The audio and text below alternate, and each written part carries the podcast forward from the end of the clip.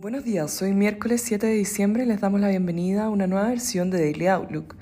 El tipo de cambio abre en 877 pesos bajo el cierre de ayer con los mercados y monedas emergentes mixtas, tras los negativos datos de balanza comercial en China, con las exportaciones cayendo 8,8% year over year y las importaciones 10,6% year over year, Beijing se ve presionado para acelerar la reapertura, anunciando los mayores cambios hasta el momento en donde las personas con síntomas moderados podrán hacer cuarentena en sus casas y no serán necesarios los tests para viajar en el interior del país.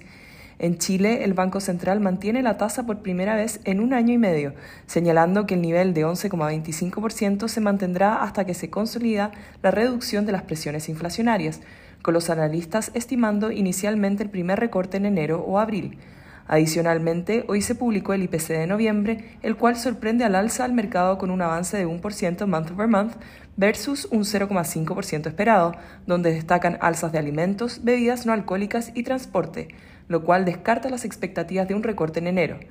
Hoy la presidenta del Banco Central, Rosana Costa, presenta el último IPOM del año ante la Comisión de Hacienda del Senado. Tina, Cristina Fernández Kirchner fue condenada a seis años de prisión e inhabilitación perpetua a ejercer un cargo público en un juicio por corrupción.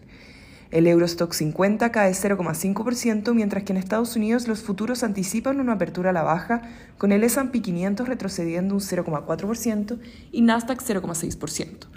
Por su parte, en Asia los mercados cierran negativos con el CCI 300 retrocediendo un 0,3% y el Hang Seng un 3,2%, mientras el Nikkei 0,7%.